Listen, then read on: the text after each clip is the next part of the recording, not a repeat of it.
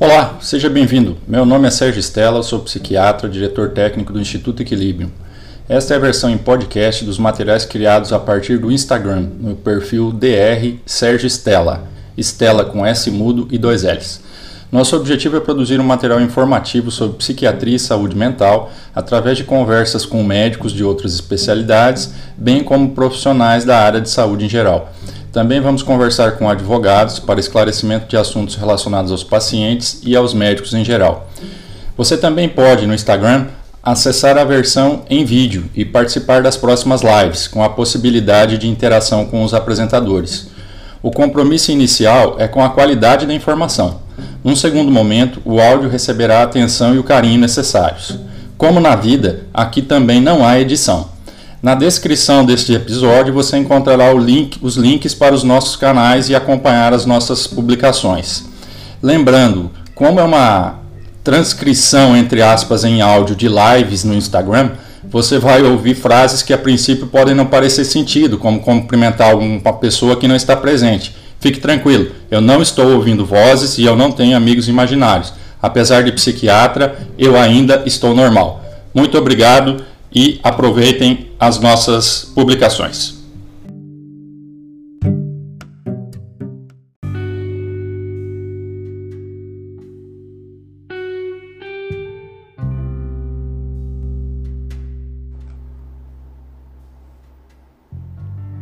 Olá, boa noite.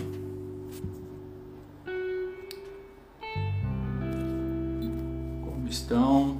Estamos aguardando.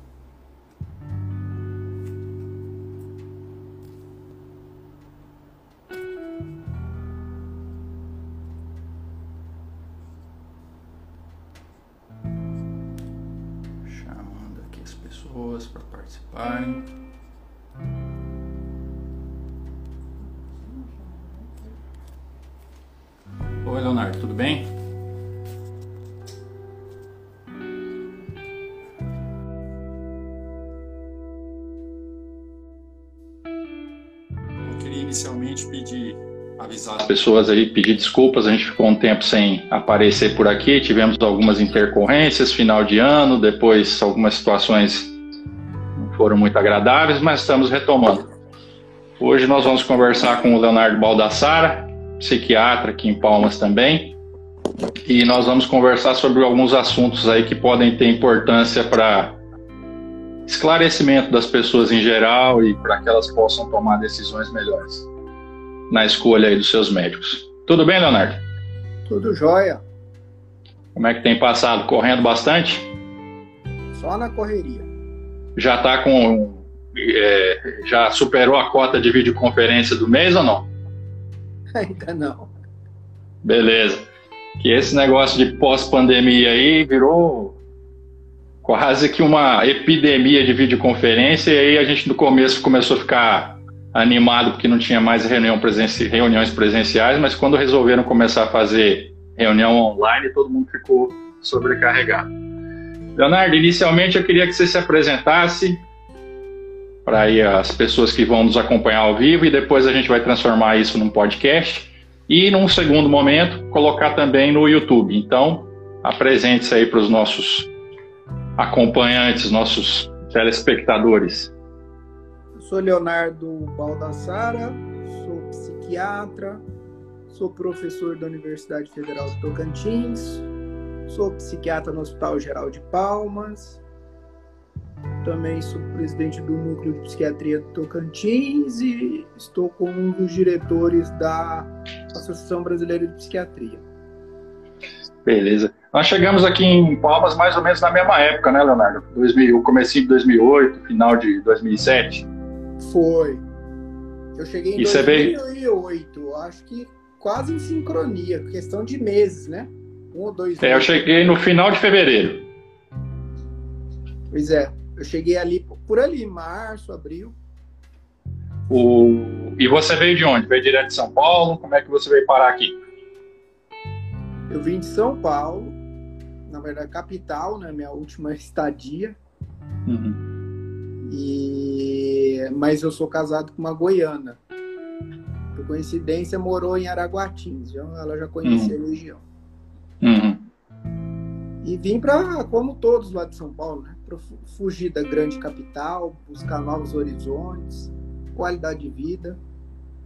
Procurar um local inicialmente sem é, trânsito engarrafado, um, um pouquinho menos de, de poluição no ar.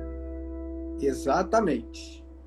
E você já tinha essa. Vou tentar situar aqui os nossos, os nossos acompanhantes, aí, os nossos seguidores. Você já tinha essa intenção de ir para a área acadêmica, Leonardo? Tinha, não. Isso aí é, é gosto que eu tinha desde a faculdade. Participava de iniciação científica, ligas, pegava uhum. aula voluntário para fazer. Aí na residência fiz a mesma coisa. Aqui, na verdade, a Universidade Federal Tocantins foi uma oportunidade que surgiu e casou com o interesse que eu e a esposa já tínhamos. Uhum. Foi secundário, vocês já estavam aqui e aí abriu a, abriram as vagas. É, nós já tínhamos o plano, né? Abriu ah, as sim. vagas e coincidiu com o momento. Ah, legal. Certo. Leonardo, eu queria falar com você basicamente assim sobre algumas diferenças. Eu vejo que os nossos pacientes em geral, a população de uma maneira geral, tem uma dificuldade muito grande de saber qual é a diferença entre pós-graduação, residência, especialidade, é, quando que o médico se forma, ele sai da faculdade com que título, entre aspas, né, com qual especialidade ele sai, como isso pode ser divulgado, como não pode ser divulgado porque aí voltando, mudando um pouco de público, né, nós médicos temos visto aí algumas situações que alguns colegas fazem, deixam mais difícil para o paciente ter essa clareza. Então eu queria que inicialmente você contasse para a gente como é a formação médica e depois o que é uma residência médica. A medicina, aí no caso no Brasil, tá? só para lembrar que Cada país tem suas próprias regras, seu currículo. No Brasil, é um curso superior que tem duração de seis anos. Esses seis anos, eles parecem que são uma coisa só, mas curricularmente eles são divididos em, em três momentos, né, que seria mais ou menos um ciclo básico, que tem até uma disciplina ou outra que é em comum aos outros cursos, apesar que o conteúdo não chega a ser idêntico. Sim. Ele, ele é diferenciado já desde o início, voltado à, à prática clínica, que eu já explico. Uh, depois passa por um ciclo intermediário, onde o aluno tem contato já com a semiologia, a patologia e disciplinas mais avançadas. Uh, e aí ele começa a ficar totalmente diferente de qualquer outra graduação. E no fim, os últimos dois anos é a imersão, né, o, o, vamos dizer, um ciclo avançado, que seria a prática, né, que seria o que nós chamamos de internato, quando o aluno Sim. vai cumprir a maior parte da sua carga horária uh, atendendo os pacientes, frequentando os campos de prática e de atuação da área.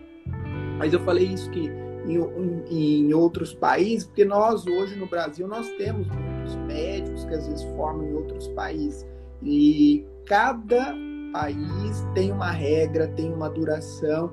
Tanto é que, independente do país que você se forma no mundo, quando você vem para o Brasil, você precisa prestar uma prova né, para você certificar que você tem os conhecimentos da área, mas que são aplicáveis à realidade local aqui do, do nosso país, né? Lembrando que cada, cada região do mundo vai ter suas características epidemiológicas, culturais e tudo e a recíproca é verdadeira também, né, Leonardo? Isso não é uma coisa da assim, ah, aqui no Brasil que funciona assim. Não, parece que praticamente no mundo todo, se eu for ou você ou qualquer outro colega trabalhar em qualquer outro país, ele tem todo um procedimento para que ele seja reconhecido como um médico formalmente habilitado, não é isso? Sim, sim. Não, não, uh, não tem validação automática salvo alguns casos que existem alguns planos assim de saúde pública, mas o médico ele consegue uma licença temporária e fica sob supervisão, mas a maioria, assim, se não a totalidade dos países, você tem um processo de validação. Então, vou citar os mais famosos. Estados Unidos, por exemplo, você tem que passar por várias provas, incluindo teóricas e práticas, e mesmo assim você só pode atuar medicina lá depois de você fazer a residência médica no país. É praticamente fazer o curso de novo lá, né? Isso. É, porque lá a residência médica deles é até um período maior que a nossa. Então você acaba tendo que fazer outra graduação. Portugal tem um processo seletivo que era até mais difícil, agora afrouxaram um pouco. Mesmo assim, as regras são bem rigorosas, né? mesmo para faculdades que têm reciprocidade, tem até um, um, um certo aproveitamento do currículo, é, tem um processo seletivo ali é, que não é fácil como muitos pensam, não. E assim vai para vários outros países do mundo. De qualquer maneira, depois que o, o, o, o aluno, né, vamos dizer, o profissional termina a sua graduação, ele não está habilitado a ser médico. Ele vai ter que pegar esse diploma, levar no conselho de medicina e o conselho de medicina que diz se ele está habilitado ou não a atuar. Até esse procedimento, uh, você poderia até trabalhar com docência, cargos administrativos, mas não pode uh, ser médico. É a diferença do bacharel em medicina e do médico. O bacharel é entre pegar o diploma e levar no conselho. Registrou no conselho, aí você está reconhecido como médico. Outra coisa importante, assim, antes da continuidade, eu acho legal ressaltar, Sérgio, assim, é o que, que médico faz, né? Porque às vezes a população fica um pouco meio sem entender como nós trabalhamos. Uh, e, por exemplo, se associa muito médico à terapêutica, à prescrição de medicações, à cirurgia. Na verdade, isso é só uma parte. O médico, na verdade, ele é treinado a fazer um raciocínio clínico, ele faz diagnóstico, ele investiga a situação de saúde do paciente faz um diagnóstico e, em cima disso, planeja um tratamento, que pode ser executado por esse médico ou não. Uh, então, durante sua formação, ele vai ter conhecimento de anatomia, fisiologia e demais áreas básicas, mas eles são apenas um conhecimento, eh, vamos dizer, para fundamentar depois a prática clínica que é baseado na semiologia, né, que é uma disciplina onde você aprende a fazer investigação, a exame do paciente. Né? Até a psiquiatria tem a sua semiologia né, das funções mentais. Uh, e a aplicação da fisiologia, anatomia, da semiologia e outras áreas, né, nós sabemos temos muitas disciplinas dentro da prática clínica. Então, às vezes as pessoas ficam meio assim, nossa, mas o que será, né? Será que o médico só conversou comigo e, e, e, foi lá e só fez uma receita? Não. Enquanto ele está conversando com você, tem uma atenção, tem uma série de perguntas que são feitas de forma técnica. Né? E, e mesmo para aqueles que às vezes parecem que estão passando por uma consulta breve, tem que lembrar que esse profissional passou por um treinamento. Né? Sim. o raciocínio ali é outro. Não é uma mera conversa e uma receitinha. Sim. Mas aí voltamos, é, esse profissional levou seis anos, ele se registrou. Ah, ele é médico, ele está habilitado a fazer diagnóstico, a prescrever tratamentos, uh, mas ele tem uma certa limitação em anunciar, isso que é importante. Todo Sim. médico pode cuidar de qualquer paciente, só que, lógico, ele, a, ele está assumindo a responsabilidade, ele é responsável pelas decisões que ele toma. Uh, o especialista, ele é um profissional, ele é um médico, que ele tem um conhecimento mais aprofundado naquela área. Então, subentende que ele tem um treinamento, mas isso não quer dizer que outros são impedidos de atender o paciente em si. A diferencial está no anúncio. Sim. Para você poder anunciar, você também precisa registrar no Conselho Regional de Medicina. E para anunciar, uh, existem duas formas de você provar sua habilitação. Ou fazendo uma pós-graduação uh, lato senso, que na medicina ela recebe o nome de residência médica. Tá? É, inclusive tem gente que nem gosta desse termo, de falar que a residência médica é lato senso, mas ela segue mais ou menos o mesmo padrão. É, tem um diferencial que é o seguinte: ela é de 10 a 20% teórica e de 80 a 90% de atividades práticas. E ela tem toda uma normativa própria. Tanto é específica. Que é, é específica da medicina. Nenhuma outra pós-graduação tem esse formato. Assim, algumas áreas da saúde com suas especialidades mas das outras é uma diferença bem marcante. Sim, existe a residência multiprofissional, que são das outras áreas de saúde, mas ela também é diferente.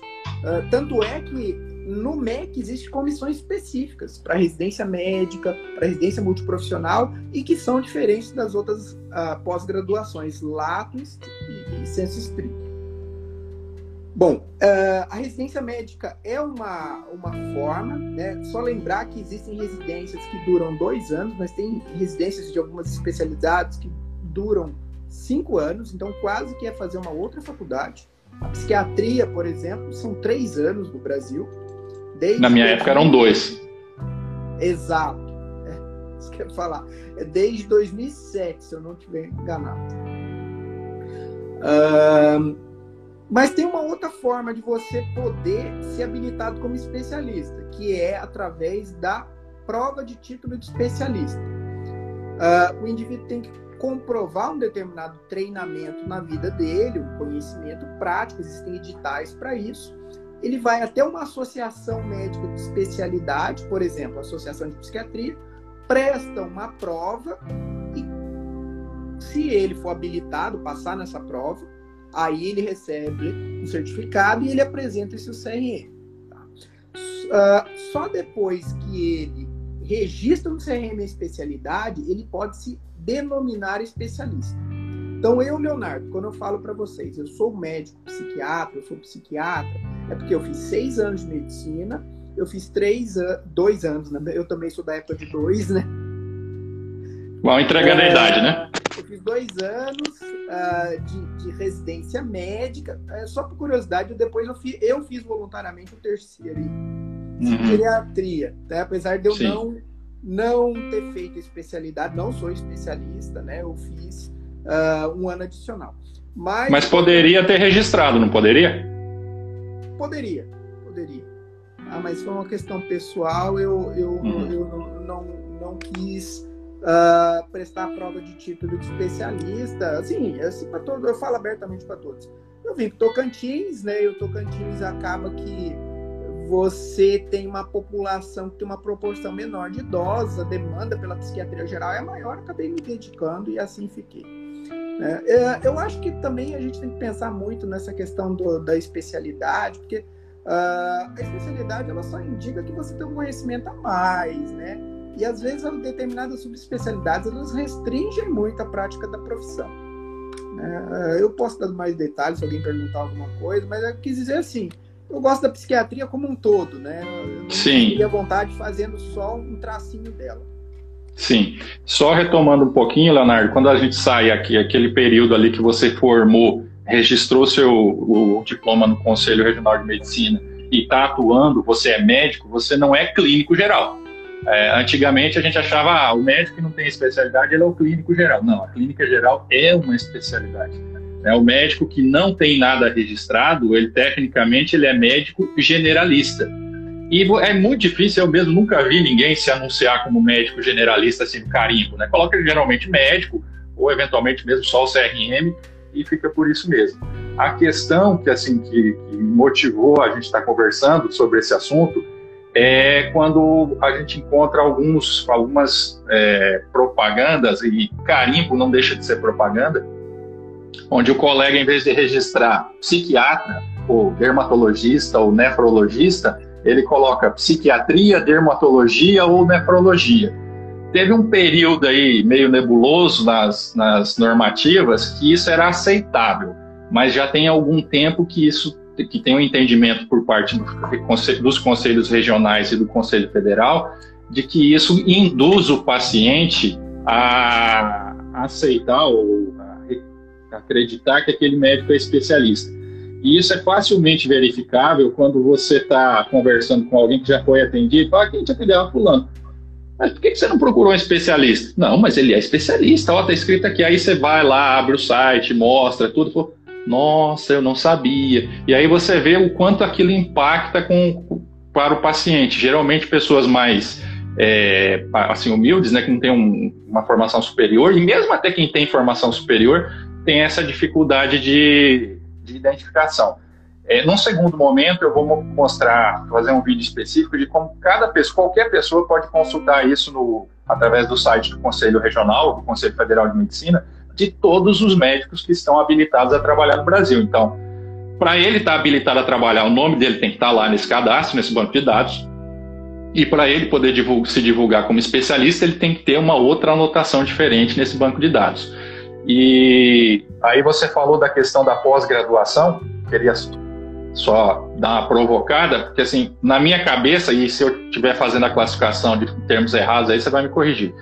Mas eu dividi assim, são basicamente dois tipos de pós-graduação. Tem uma pós-graduação que ela tem mais finalidade acadêmica e tem uma pós-graduação que tem mais um, uma finalidade profissional. E eu enquadrei aí a residência médica como uma pós-graduação profissional. E aqueles cursos de pós-graduação que a gente vê, ah, por exemplo, curso de medicina do trabalho, você vai fazer lá durante, sei lá, um ano, 18 meses ou dois anos, é, uma aula, um final de semana por mês, e isso chama pós-graduação. Essa pós-graduação, com a outra pós-graduação, residência médica, eu queria esmiuçar isso um pouquinho melhor, Leonardo. Faz sentido a minha divisão ou ficou meio complicado? Ou os termos Sim, estão são errados? São coisas totalmente diferentes. Tá? A, a normativa da pós-graduação lato senso no Brasil, ela é diferente e flexível, ela serve para todas as áreas. Uh, tem pós-graduações que são consideradas pós-graduações tendo 300 e poucas horas. É 360, se eu não estiver enganado. Enquanto que para formar um especialista você precisa de muito mais que isso. Uh, tem que deixar claro que é o seguinte: residência médica é uma modalidade de pós-graduação específica. E isso você tocou no assunto, é por isso que tem gente que não gosta de falar que ela é lato senso. Porque o lato senso mesmo é um curso que você pode fazer com cargas horárias diversas e às vezes tem práticas, às vezes não tem atividades práticas. E quem faz a pós-graduação, que não é residência médica, só pode é, registrar no CRM para tentar a, a ser um especialista, né, receber o, o número de especialista, que é o chamado RQE, se essa pessoa prestar uma prova de título. Então, vamos deixar claro. Quem faz pós-graduação que não é residência médica não é especialista. Mesmo não é especialista presta... médico. É médico. Estamos falando de medicina. É. Sempre é bom lembrar. Uh, mas, assim, é, é importante deixar claro que mesmo aquele que prestou prova de título ainda não é especialista, não. Ele passa só a ser especialista depois que ele pega o diploma dele da prova de título, registra no CRM e recebe um número adicional chamado registro de... De qualificação de especialista ou de especialidade. De especialista, o RQE. E aí sim, né, ah, você pode anunciar. Inclusive, se o, o, o paciente quiser saber se ele é mesmo especialista, é só conferir pelo RQE. Tem RQE para registrado, não tem, não é. Tem Isso. uma outra modalidade de pós, Sérgio, que você até perguntou no início, é importante salientar, que também não confere título especialista a ninguém, que é estrito senso. É a pós-graduação voltada a formar pesquisadores, é o mestrado e doutorado.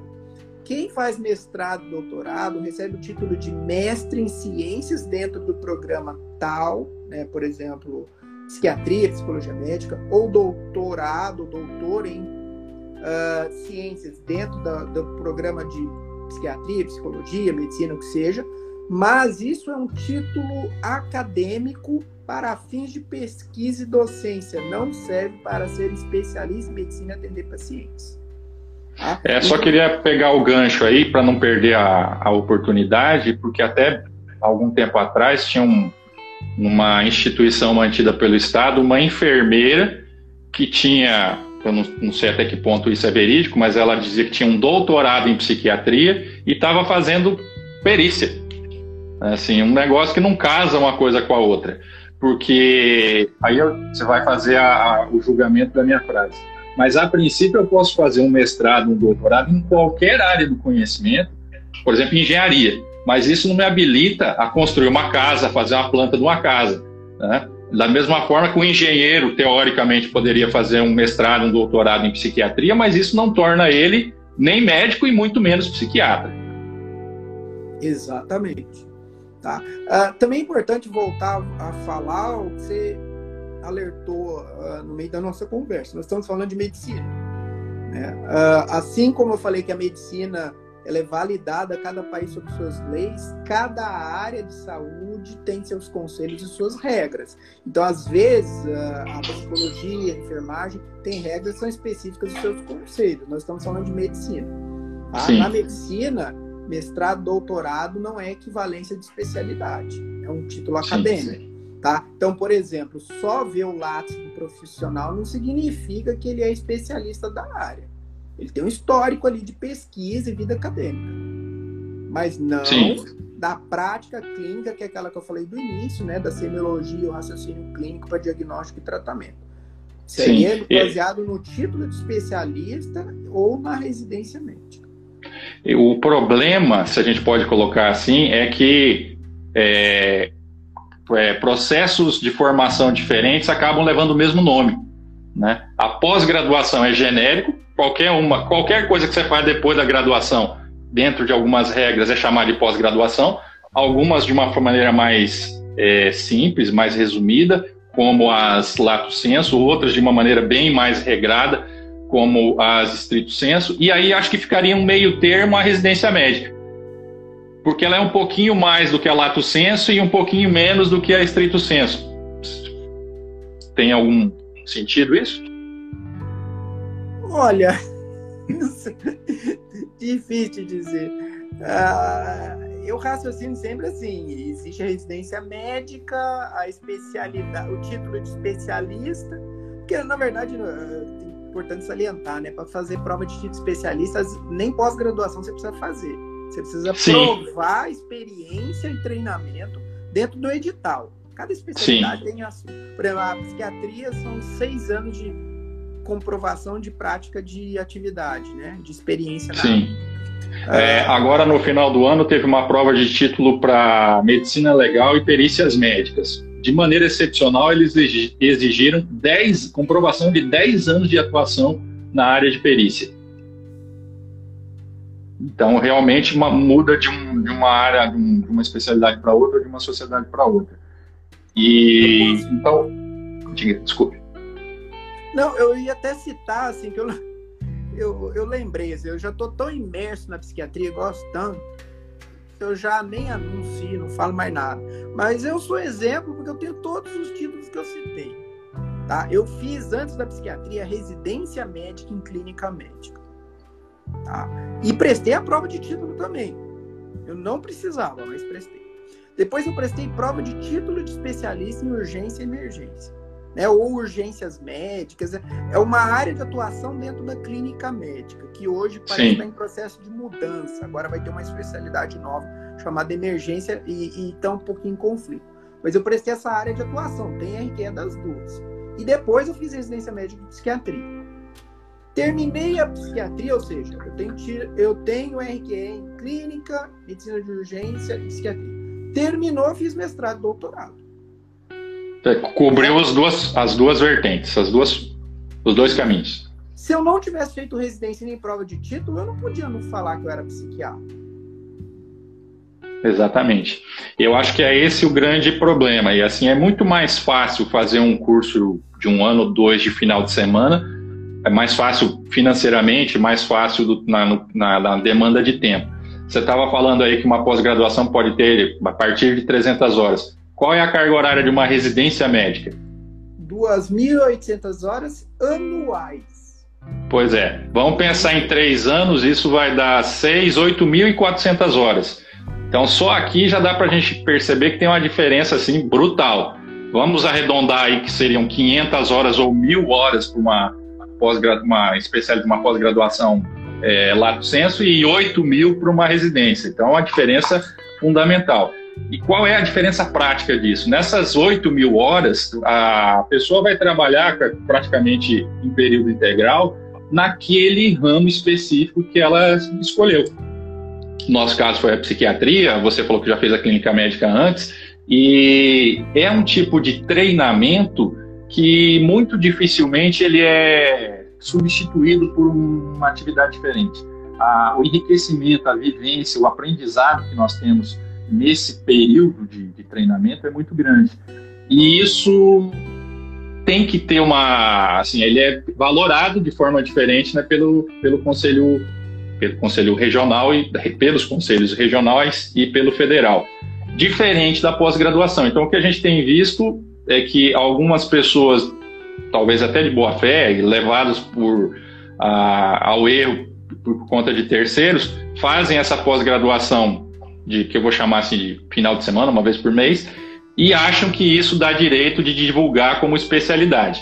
E aí usam esses subterfúgios, né? Eu não estou colocando que eu sou psiquiatra, estou colocando que eu faço psiquiatria. Ou então que eu sou especialista em psiquiatria. Mas isso causa uma, uma dificuldade de entendimento muito grande nas pessoas. É isso que eu gostaria que os nossos seguidores aí tivessem bem claro. Aproveitando a questão aí que você contou um pouquinho da sua, da sua história, Leonardo, por que, que você escolheu a psiquiatria? Estão pedindo para eu te perguntar aqui. Olha, foi uma decisão difícil tomada dentro da faculdade mesmo. Sabe? Sempre me interessei por urgência, terapia intensiva, mas eu gostava daquele algo mais em contato com os pacientes. Não me sentia completo só cuidando de pacientes graves.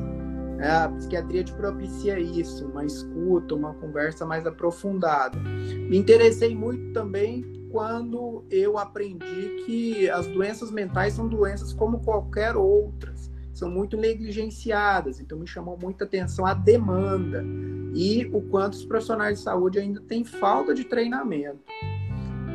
Sim. A, a temática também, os assuntos, né, uh, foram me atraindo. Eu até fiz parte da Liga de Psiquiatria e fiz parte de outras ligas, eu tive tempo para escolher você pode ver que até depois que eu formei, ainda tentei debandar para outro lado, né? Fui fazer Sim. clínica médica, mas não teve jeito. mas no final você acabou juntando as duas coisas. Juntei, juntei. Que é a emergência psiquiátrica. Exatamente. Não sou especialista em emergência psiquiátrica. Não Sim. existe esse título, nem esse Ainda não existe. Ah, eu, eu, eu preciso alertar as pessoas. Eu tenho um título de medicina de urgência, mas área de atuação de clínica médica. Dentro da psiquiatria, a emergência psiquiátrica é a atividade de todo psiquiatra. Sim, é. mas assim, eu digo a sua produção acadêmica está indo para esse lado, né? A questão de livros que você fez e colaborou e artigos, você está unindo essas duas essas duas áreas aí de maneira bem interessante. Sim, sim, uh, me ajudou muito. Né? Eu peguei o, o, uma área dentro da saúde, da psiquiatria, que gerava muita dificuldade e aprofundei dentro de pesquisa e ensino. Uh, tem essa bandeira e, e falo para todos que todo profissional de saúde, eu não estou falando só médico, mas de todas as áreas, tem que aprender a lidar com emergências psiquiátricas Sim. é onde a maioria dos casos culminam, né? É onde são os casos mais graves, ou às vezes até quando o paciente é o momento que ele pede a ajuda, ou a família pede, que nós temos para auxiliar. E, assim, indo por esse caminho, o que eu, tenho, eu observei bastante na época que ainda estava nessa linha de frente, e ouvindo o relato dos pacientes no dia a dia, é que nem sempre a conduta do médico não especialista ela está tão diferente da conduta do especialista. Mas às vezes a abordagem, a forma como ele fala, o que ele fala para o paciente faz uma diferença muito grande. Tipo assim, ah, o cara, a pessoa chega no hospital achando que está infartando e realmente ela tem todos os sintomas semelhantes a um infarto, aí faz toda a bateria de exame, tudo, o cara tipo, ah, você não tem nada. Não, peraí, calma. Você não tem nada que o exame possa mostrar. Eu não estou dizendo que você não está sentindo nada, né? São abordagens totalmente diferentes. E essa pessoa, ela pode, daí, ela pode sempre, sempre ela pode ter um caminho de peregrinação né, é, entre especialistas e hospitais muito grande. Ah, o Leonardo, nós temos que tomar cuidado aqui, que a minha mãe está presente e agora parece que a, a dona patroa sua aí entrou, a dona onça também está presente. Então, tomar cuidado aí nos nossos comentários, senão vai dar confusão. É, só respondendo a pergunta que eu fiz para você, por que que eu, como é que eu fui parar na psiquiatria?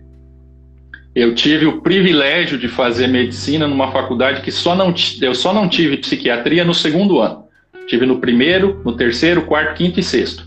Então saiu um número bom de psiquiatras dessa faculdade e nós tínhamos assim referências muito boas. Infelizmente essa residência foi fechada há alguns anos e o que me fez é, continuar o curso de psiquiatria, assim, o que me fez me tornar médico, opa, tem outra onça aqui, duas onças presentes. O que me fez é, concluir a medicina foi a necessidade de ser médico para depois ser psiquiatra. Se houvesse a possibilidade de eu ser psiquiatra sem ser médico, provavelmente teria abandonado a medicina. Então, e essa, esse detalhe que você colocou de que ainda a psiquiatria é eminentemente clínica, né? A gente, quando precisa de exames, são exames para descartar, muito provavelmente, um outro diagnóstico do que para confirmar o diagnóstico que o diagnóstico principal, o diagnóstico médico. Aí você estava falando da questão do que é assim, o nosso treinamento como médico é de fazer diagnósticos, né? E aí a gente faz diagnóstico para um paciente, a gente faz diagnóstico para uma comunidade, a gente faz diagnóstico para uma população inteira, como está acontecendo agora com essa situação da pandemia. E fica difícil, às vezes, para o paciente entender. Ele fala, ah, eu fui lá, eu fui, eu fui no médico, não sei o quê, falei isso, isso e isso, ele falou que eu estava com virose. Aí, contando a história para outro, ele fala, ah, mas isso eu também poderia falar que você estava com virose. Só que tem uma diferença muito grande entre um médico falar que você está com virose e um leigo falar que você está com virose porque o diagnóstico médico implica uma série de consequências legais, é, administrativas, é, até criminais, eventualmente, que só o médico pode fazer essa afirmação com todo esse peso. E aí tem aquela velha história, né? O que é que tem orelha de porco, pé de porco, língua de porco e carne de porco? O porco? Não, pode ser feijoada. Esse é o diagnóstico diferencial. Né? E aí que eu acho que as pessoas têm uma dificuldade muito grande de entender a atividade médica. É, pegando o exemplo da virose, praticamente todas as viroses têm sintomas parecidos e nem sempre a gente consegue fazer a diferenciação de virose de qual tipo específico de vírus. Mas, opa, agora o chefe Mora entrou aqui também. Estamos muito bem prestigiados hoje, hein? Vou começar a te convidar mais, viu, Leonardo? Seja bem-vindo, Antônio Geraldo. É, então, eu acho que tem, a população tem essa dificuldade de, de perceber o que é atividade médica. E, como você bem falou, quando você procura um médico, ele não está ali, entre aspas, fazendo uma conversa, ele está tendo uma conversa dentro de toda uma, é, um, uma metodologia para chegar a um diagnóstico e, a partir desse diagnóstico, instituir a melhor medida terapêutica. E você não vai lá para, entre aspas, pegar uma receita a gente ainda, infelizmente, houve casos desses, né, que o médico nem vê o paciente só renova a receita, mas não é regra. Ah, por sorte, isso não é regra. E o tempo de avaliação, ele se soma, né? Aquele tempo que você está com o paciente não se resume àqueles 30, 40 ou eventualmente 15 minutos. Você soma aí todos os anos de experiência que o profissional tem. Como é que você comenta isso? É, foi mais ou menos por aí que pensamos parecido? Sim, sim. Tem até uma, assim, fazer uma, ressalva. A, faz parte da, da avaliação médica a inspeção. Né? Poucos pacientes é, é, sabem disso, mas ele já está no processo de avaliação a partir do momento que ele adentra o consultório. O médico é treinado nisso. Eu diria antes, Leonardo, eu diria que assim, eu costumo, costumo, né? É, eu tenho o hábito de avaliar o paciente, eu chamo o paciente, eu não, assim, de serviço público, né? Ah, o cara, ah, sai um paciente, ah, chama fulano. Não, eu faço questão de ir até a, a porta e chamar, porque nessa, todas as vezes que eu estou indo à porta e voltando, eu estou tendo uma visão geral de como eles estão ali no, na sala de espera, e isso já vai construindo o processo diagnóstico. Porque às vezes você tem, principalmente na área pericial, né? Tem um comportamento quando a pessoa está fora e outro quando ela está dentro. Então, essa questão da, da inspeção e do exame físico, né? Que deveria ser uma, uma prática frequente e que infelizmente está cada vez menos sendo utilizada, isso é regra e isso serve para praticamente todas as especialidades. Sim, sim. E aí, no caso da psiquiatria, é, essa avaliação ela pode até passar despercebido.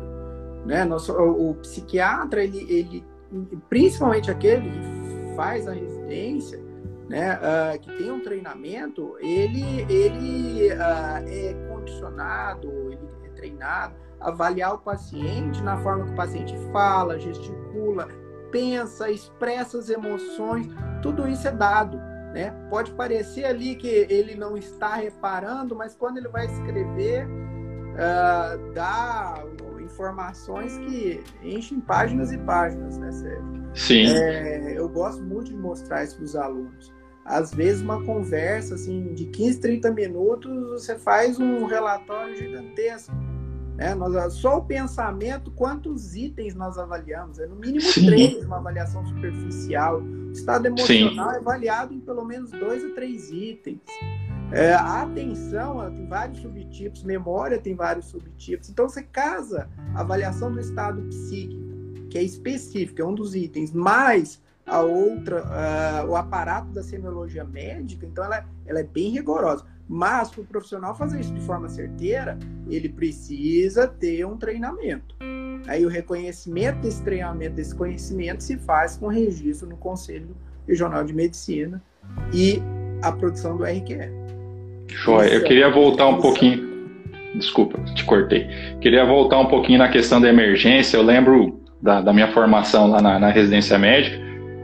Por nós termos um. Nós éramos um serviço de psiquiatria que funcionava dentro de um hospital geral. Um dos primeiros que foram criados no Brasil. Se o paciente entrasse gritando no pronto-socorro, não tenha dúvida, eles iriam e chamavam o psiquiatra. E aí, o residente de plantão, no caso, né? E eu tive a oportunidade de assim, fazer diagnóstico de cólica renal, fazer diagnóstico de suspeita de outros diagnósticos clínicos, porque a, o, assim, os outros colegas assim, acreditou é psiquiatria, tá em surto, tá não sei o quê. Aí, pô, tá, vai conversar, fala, não, tô com uma dor, não sei o quê, não sei o quê, não sei o quê. Quem já teve cólica renal sabe que o negócio é complicado, é dói mesmo, e dói, com, dói de com força, igual o pessoal fala. E se você não der o mínimo de atenção para aquele paciente, não vai conseguir fazer o diagnóstico. E aí, assim, pedir exame, para quê? Se você não sabe o que você está procurando. Exatamente. É outra ressalva importante. Né? A solicitação de exames na prática médica só se faz baseado na anamnese, na coleta da história, exame físico. Você faz para confirmar suas hipóteses. É, então, às vezes o exame ele pode ser certeiro, às vezes ele pode não ser. E eventualmente a gente pede exame para descartar, né? Para fazer uma, uma teoricamente uma, um diagnóstico mais acurado. Mas eu tenho visto isso com bastante frequência, você provavelmente. Hoje você está no serviço público só na emergência, né, Leonardo? Não está mais fazendo ambulatório. Não, é, é praticamente emergência, né? Eu, eu, trabalho no Hospital Geral de Palmas, tem enfermaria. Sim. E hoje as, as enfermarias de psiquiatria a sua maioria é, é para atendimento mesmo de casos de emergência, né? São os casos agudos. E lá nós temos um, uma, vamos dizer, uma dedicação quase total na emergência, mas também fazemos a, a, os pareceres, a né? interconsulta. Sim. As demais Sim. especialidades. Eu perguntei porque, assim, geralmente no ambulatório, principalmente do serviço público, o paciente conta a história, fala, ah, não, eu queria fazer uma tomografia, eu queria fazer um raio-x, eu queria que você pedisse não sei o quê, mas aí a, assim, o meu posicionamento, acredito que o seu também, não tenho dúvidas, aliás, o seu seja parecido. Mas para que nós vamos fazer o exame? Né? Nós estamos procurando o quê? E se eu não sei o que eu estou procurando, não faz sentido nenhum pedir o exame. Primeiro que eu vou encarecer todo o processo diagnóstico, ou para o paciente ou para o sistema público. Segundo, que eu vou atrasar demais qualquer outro tipo de, de decisão. E em terceiro lugar, aquilo vai ser um desperdício total. Então aí você vai causar uma frustração em todas as partes que não estão sabendo como exatamente funcionar, né? Às vezes o paciente chega um caminhão de exame, uma sacola cheia de exame. Ah, quer ver os exames? Não, primeiro eu quero ouvir o que você vai me contar. Depois nós vamos ver se desses exames algum pode ajudar.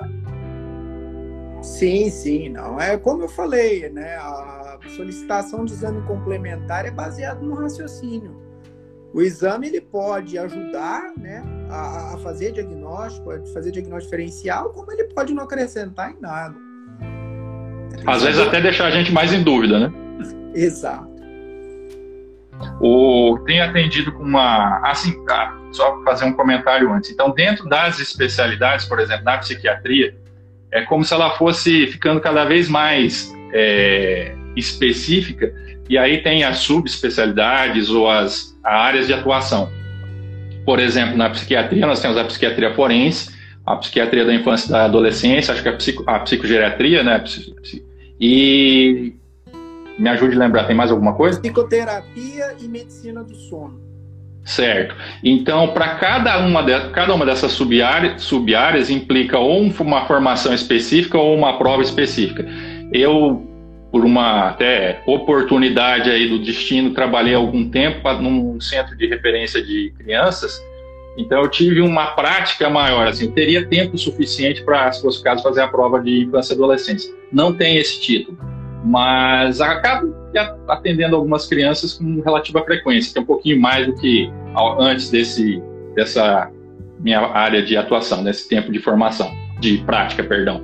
E aí eu sempre coloco para os pais, olha, existe o pediatra, entre aspas, da psiquiatria. Eu não sou esse cara. Eu sou o clínico, entre aspas, do, da, da psiquiatria. E, eventualmente, para fazer esse diagnóstico, assim, pensando especificamente em autismo, existem alguns testes genéticos que são é, bastante caros, mas que não acrescentam praticamente nada do ponto de vista clínico, né? E você explicar isso para o paciente, explicar para a família, explicar para os pais, nem sempre é uma situação simples, né? Às vezes ele deposita uma esperança naquele exame, naquele procedimento, naquela situação, completamente descolada da realidade. Ele acha que se fizer o exame, cura tudo. E aí a comparação que eu faço é assim, ah, a gente pode até pedir o exame, você vai gastar esse valor, vai demorar um tempo, vai chegar para mim. Se der A, eu vou continuar com a minha linha terapêutica atual, se der B, eu vou continuar com a minha linha terapêutica atual. Não ajudou nada. E eu acho que a gente está perdendo um pouco essa questão da assim, educação, entre aspas, né, de passar informação para os pacientes. Estamos é, meio que sendo levados para isso, já fomos e é mais prático, entre aspas, né? Dá menos trabalho, entre aspas. É que às vezes, culturalmente, na população, em especial na população brasileira, pedir um exame complementar, às vezes é uma forma assim de se materializar a ação. Né? Às vezes não tem estudos demonstrando, mas na, semiologia, não na psiquiatria propriamente dita, que quando o paciente ele sai é, sem nenhum papel de uma consulta médica, ele se sente frustrado, ele sente que o médico não fez nada. Então, às vezes, você deixar um, um relatório, um pedido de exame, uma receita, é como se é, você estivesse batendo nas costas do paciente e falar: estou contigo, vai ficar tudo bem. Né? Ah, e a gente tem que ah, saber lidar com essas particularidades. Mas é importante ressaltar, não é porque seu médico não pediu o exame que ele não fez nada, ao contrário, né? Dependendo do, do exame diagnóstico, pode até é, dar trabalho, fazer um transtorno danado, né? Vamos supor, se, se citou paciente com autismo, é, pedir uma ressonância para paciente com autismo não é nada fácil, né? Não é um, é, é, é um sofrimento para todo mundo. Que vai ficar no aparelho, ele vai ter que tomar anestesia, geralmente. E aí? Né? E às vezes o exame ele não te dá um, um retorno diagnóstico, Sim. não acrescenta na terapêutica. Sim. É, voltando um pouquinho, Leonardo, na, assim, então fazer uma coxa de retalho aqui, mas não tem problema, que é para ser uma conversa bem tranquila mesmo. Você falou lá no começo que no ciclo básico de formação do médico, geralmente primeiro e segundo ano, nós temos disciplinas comuns com outros cursos. Por exemplo, anatomia, fisiologia, patologia.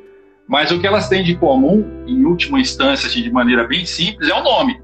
Porque a abordagem é totalmente diferente, a carga horária é totalmente diferente, a, assim, o grau de é, especificidade de, de, informações é totalmente diferente. Então, causa um certo. Um outro problema, assim, causa uma certa dúvida. Ah, mas ele fez isso, isso, isso, eu também fiz isso, isso, isso, a gente sabe a mesma coisa no fundo, no fundo, na prática, a coisa é um pouquinho diferente, não é não? Sim, sim, como eu falei, né, algumas coincidem, mas não são idênticas.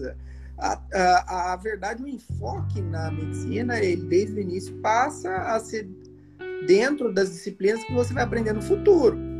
Semiologia, clínica médica, então o enfoque é mais clínico. A carga horária já é diferente. Sim. O conteúdo ele é diferente. Uh, lógico, eu vou, eu vou puxar a sardinha para a minha área, medicina. A medicina tem um ciclo básico bem denso. Mas quando você está dentro da anatomia, existe um raciocínio ali clínico já sendo desenvolvido. Ele é diferente da anatomia que outros cursos vão aprender. Ah, uma, um exemplo que eu posso dar também, que às vezes de confusão que o pessoal faz, é a disciplina chamada saúde mental, né? É. Ah, que eu mesmo defendo que nos cursos de medicina deveria chamar só psiquiatria, porque gera essa Sim. confusão. Quando você tem a disciplina Sim. saúde mental da enfermagem, da psicologia, uh, e até acho que assistência social tem saúde mental, eles não são a mesma coisa. Né? Dentro da medicina, a psiquiatria ela envolve o, o raciocínio clínico do médico, diagnóstico, tratamento. Uh, às vezes o pessoal fala, ah, mas o, ele fica categorizando as doenças, mas o médico ele, ele faz diagnóstico mesmo, ele tem que saber categoria diagnóstica. Sim, sim. Não anulando o aspecto humano do aprendizado, jamais. Sim. Né? O médico tem esse treinamento em ética, uh, em psicologia médica, antropologia e tudo mais. Uh, nós usamos isso. Mas sim. o conteúdo do, do aprendizado ele é diferente. Assim é usar como o médico ele não não está, por exemplo, durante seu curso, sendo habilitado para ser enfermeiro. Exato. Tem formação para tal. E criticar, assim, fazer a crítica, ah, o médico só está categorizando, só está fazendo diagnóstico, seria a mesma coisa que falar, ah, esse juiz só está dando sentença. Como se fosse uma crítica. Não, ele só está fazendo o serviço para o qual ele tá, foi preparado e habilitado. A questão médica também. O problema que eu vejo é a forma como esse diagnóstico é feito. E aí é uma opinião completamente pessoal.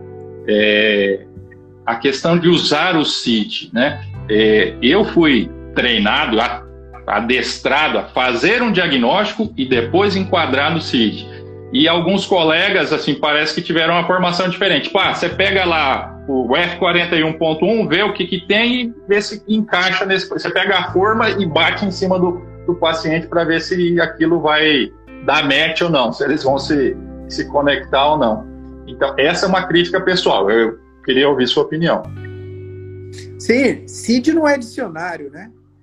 Exatamente. CID é uma convenção né? É uma padronização de diagnósticos para se falar a mesma linguagem. Né? Principalmente a jurídica e a técnica. Mas para chegar naquele númerozinho, naquele código, né? Você tem um caminho. Aquele código ele só é uma representação do diagnóstico, que é muito mais amplo. Exato. É, aí eu dou o um exemplo assim, né? Eu falar que eu tenho três pessoas com hipertensão. Uma está trabalhando normalmente, ainda sem medicação, a outra já está precisando de remédio, a terceira está internada no UTI. Todas têm hipertensão, em última análise, todas podem ter o mesmo código, o mesmo CID, mas o quadro clínico completamente diferente. Então, assim, falar para mim, ah, eu tenho o CID, F, não sei das quantas, não me diz muita coisa, me dá uma, um direcionamento. Mas, assim, eu tenho ideia de, de algumas coisas, eu faço uma ideia de como é seu tratamento, mas do seu caso específico, você não está me dando muita informação. Exatamente. Ah, nós estamos recebendo aqui alguns comentários e algumas perguntas, as pessoas estão achando interessantes e estamos com uma audiência interessante também. Leonardo, nós indo aqui para os nossos finalmente, eu queria que você me falasse o que, que mudou na sua vida de março do ano passado para cá, assim, em termos práticos. O que, que você precisou readaptar na, na sua prática e na sua vida pessoal depois da pandemia? Eu. Não dá para não falar disso, né? Aprendi que o contato humano é bom demais. Pois é, a gente subestima coisas simples, né? É, acho que é, conversar com as pessoas pessoalmente é muito Tá com a saudade de fazer uma reunião presencial? Exatamente.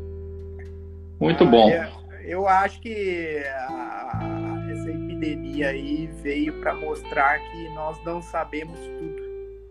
Né? Exato. E que a gente tem que planejar o futuro mais uh, preparado para as adversidades que vão acontecer e a gente não espera. Ninguém esperava Sim. 2020 daquele. É, e, e, e, isso está gerando, inclusive, uma incerteza agora em 2021. Nós nem sabemos como é que será esse ano. Exatamente. E eu ouvi uma vez, assim, interessante como frases simples, né, marcam a gente. Eu ouvi de um militar que ele falou assim: ah, a gente precisa se programar, precisa se planejar, mas não como se fosse um trilho, e sim como se fosse uma trilha. Interessante esse jogo de palavras, né?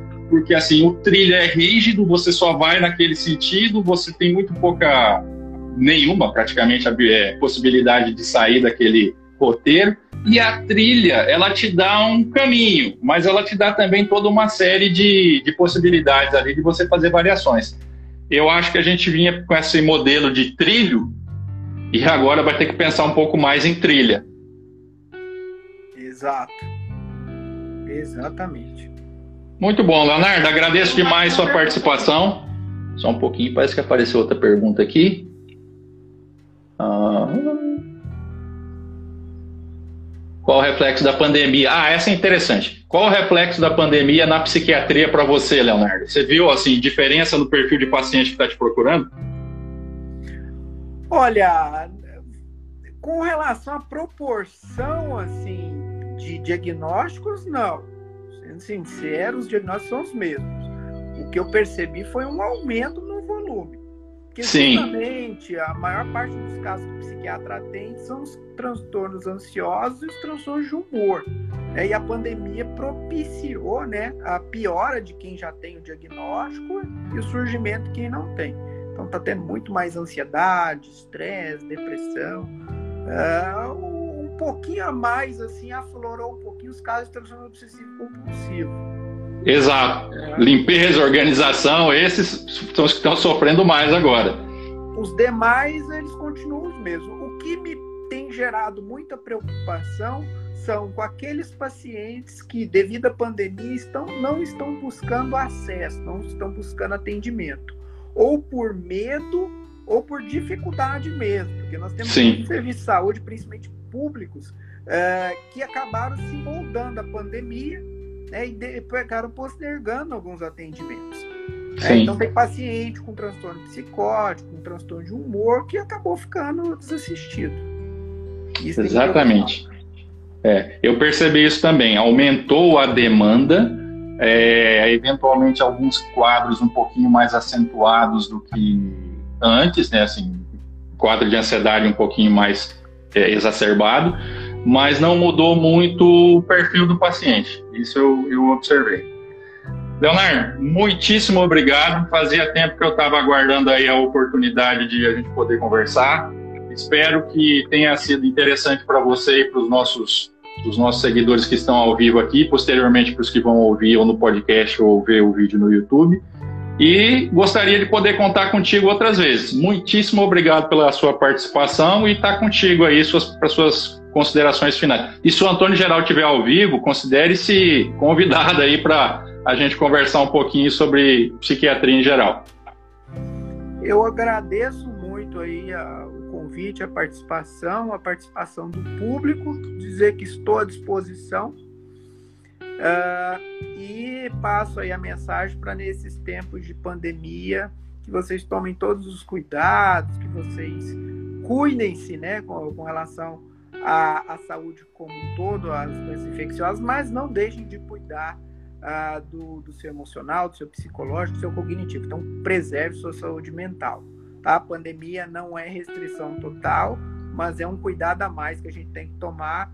Mas a gente tem que seguir em frente, tocar nossa vida, né? manter nossos contatos sociais dentro do possível. Né? A tecnologia está aí para isso.